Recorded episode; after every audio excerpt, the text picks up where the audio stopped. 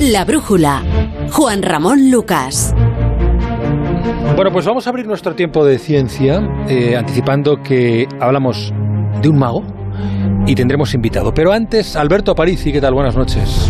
Hola, hola Juanra, muy buenas noches. Quiero que me hables de eso del agua en la Luna, que eh, han descubierto la NASA agua en la Luna, Hmm. pero eh, digamos que no, no hay un lago, sino que el agua está en, en- es agua molecular atrapada dentro de cristales naturales o entre grados de escombros, ¿no?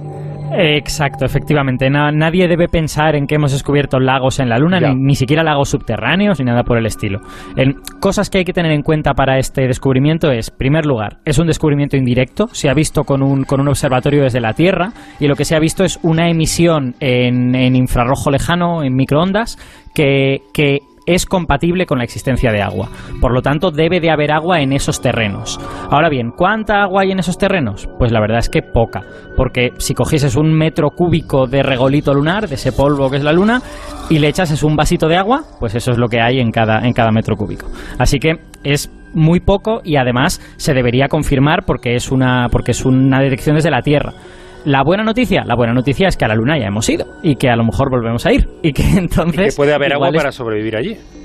Claro, efectivamente, pero lo- también hay que tener en cuenta que ese agua eh, habría que encontrar una manera industrial de sacarla, porque ya ves que es una cantidad muy pequeñita, ¿no? Habría que procesar muchos metros cúbicos de, de regolito para obtener un, no sé, una cantidad de agua para beber durante un día, ¿no? Así que cuidado, hemos descubierto agua, está en un sitio donde quizá no lo esperaríamos porque da el sol y esperamos que el agua allí se evapore, pero tampoco es tan grande cantidad y además deberíamos confirmarlo.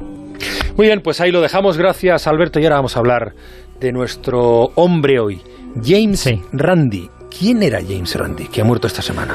La semana pasada. Bueno. James- la semana pasada, efectivamente, nos pilló, a mí me, me produjo mucha tristeza. Bueno, James, James Randi fue un, un mago canadiense, un ilusionista, vamos, de, de los de toda la vida, pero en realidad es más conocido por su labor espectacular de lucha contra las pseudociencias, contra todo lo paranormal y también contra los charlatanes televisivos. Eh, mi generación llegó un poco tarde a sus mejores hazañas, ¿vale? Pero durante los 70 y los 80 él hizo un montón de cosas para desacreditar a timadores que salían en la tele y que decían que tenían poderes psíquicos o incluso alguno que tenía línea directa con Dios. Y además, eh, eh, Randy hablaba muy claramente, ¿no? Y a mí me gustaba mucho escucharle hablar. Fíjate lo que dijo en el año 2011 en una visita que hizo a nuestro país, a Vigo. Como mago que soy, sé cómo engañar a la gente. Sé lo fácil que es engañar cuando eres un experto. Puedo contaros cómo se hacen esos trucos y puedo deciros cómo protegeros de esos trucos. En todos los años que llevo en esto, he descubierto que la mayor parte de la gente piensa que no puede ser engañada. Y vaya si pueden, y muy fácilmente por la gente adecuada. Gente que está ahí fuera y que quiere vuestro dinero, vuestra seguridad y vuestra confianza. Vaya. Bueno, nos dejó la semana pasada Randy por causas naturales. Cuéntanos alguna de las cosas que hizo para luchar contra esas creencias paranormales. Bueno, hizo varios, incluso algunos en directo en la televisión, que fueron como encerronas a algunos de estos timadores televisivos, pero a mí me gusta una que me parece que es particularmente probatoria, que es eh, el reto paranormal del millón de dólares, ¿vale? Esencialmente, desde los años 60 no siempre fue un millón de dólares, al principio era menos dinero, pero cuando la cosa fue creciendo, al final pudo llegar a ofrecer un millón de dólares. Randy ofrecía ese dineral a cualquiera que pudiera demostrar que tenía poderes. Pero eso sí, las condiciones de esa demostración las ponía Randy. O sea, no, no ibas a jugar en casa de esa persona, sino que jugabas en casa de Randy para que no pudieras manipular las cosas. Bueno, pues este reto se mantuvo durante 50 años, se presentaron más de mil personas y nadie ganó nunca el premio. O sea, bueno, yo creo que si tuviera poderes, pues preferiría un millón de dólares hoy que estar pasarme por la tele durante 10 años, ¿no? Pero bueno, em, yo ciertamente también. Vamos a saludar a nuestro invitado de hoy, Javier Cabanilles. Buenas noches, Javier. Buenas noches, ¿cómo estáis? Es periodista y miembro de la Sociedad para el Avance del Pensamiento Crítico, que es la principal asociación de lucha contra las pseudociencias en España. ¿Y cómo es esto de dedicarse a divulgar el escepticismo y el pensamiento crítico? Sería mejor que, que no fuera tan necesario tener que divulgarlo, ¿no? Sí, vamos, eso está clarísimo. Una de las cosas que decimos siempre que ojalá algún día lo que hacemos no, no sirva de nada. La verdad es que se ha avanzado mucho en los últimos tiempos.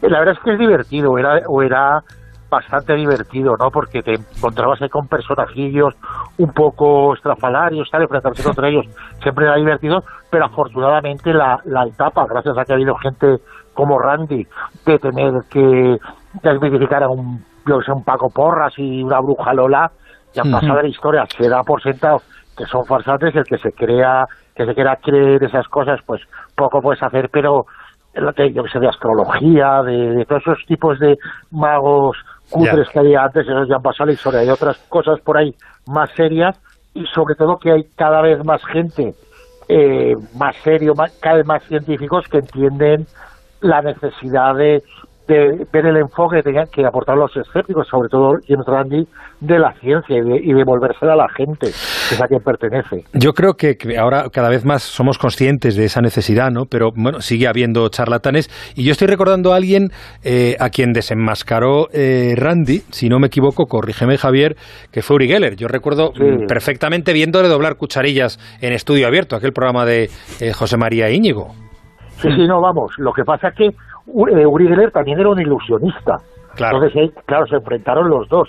Y por eso él supo, él supo descubrirlo y, lo que hacía siempre era coger los trucos que hacían los, los ilusionistas, porque muchos de esos estafadores lo eran, y él decía, yo hago lo mismo. Tenía una frase muy divertida y decía, si Uri Geller está doblando cucharas con la mente, lo está haciendo de la manera más complicada posible. Con la mano es mucho más fácil.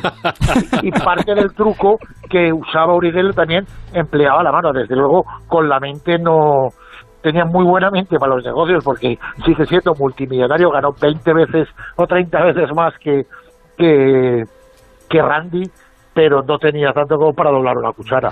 Y creo que tenemos un corte de Randy hablando sobre Geller. El premio gordo se lo tengo que dar a Uri Geller con esta cosa idiota que hacía de doblar cucharas. ¿Sabes? Yo puedo doblar cucharas. ¡Wow! ¡Qué listo! Pero qué listo. Es un truco sencillísimo que puede hacer hasta un niño, pero con él logró que le prestaran atención en todo el mundo. Tengo que reconocerle el mérito. Engañó a mucha gente con muy poco talento.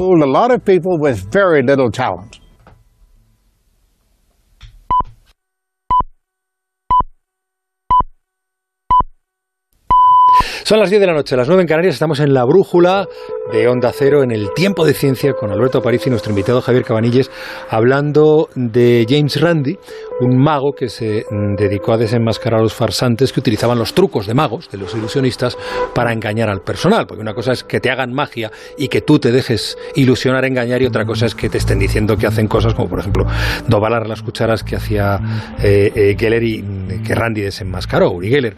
Eh, Javier Cabanilles, ¿cómo está ahora mismo España en ese sentido? Hay muchos charlatanes a los que hay que desenmascarar, o bueno, tenemos también herramientas como Maldita Ciencia, por ejemplo, algunos, algunas webs algunos lugares en los que uno puede encontrarse de verdad con, las cosas serias y contrarrestar todo este montaje.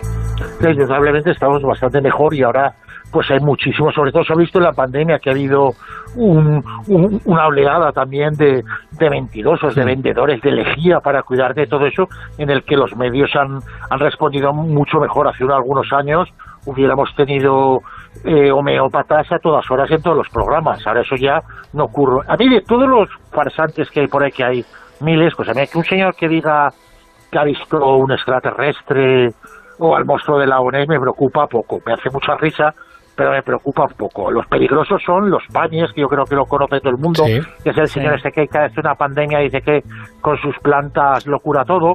Decía que, no me acuerdo con qué, que curaba el, el ébola y todo el mundo le dijo, hombre, pues te vas al Congo, te pagamos el viaje de ida, curas con el eso y en el hipotético caso de que no lo puedas curar a nadie, pues evidentemente no te hace falta pagar el billete de vuelta, no quiso.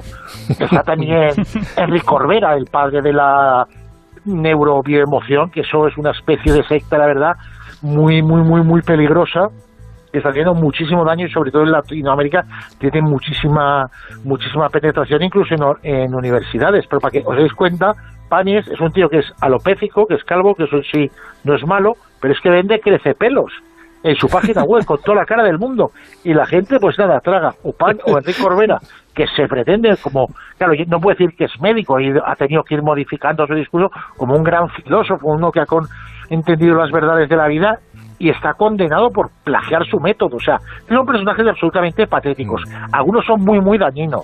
Luego hay otros, pues yo qué sé, que, que JJ Benítez vaya diciendo que conoció un astronauta que viajó en una nave al pasado y todo eso, te ríes, hay que reconocerle el mérito de llevar, entonces ya son 25 o 30 años engañando al que se quiere engañar con sus batallitas, pero vamos, es inocuo.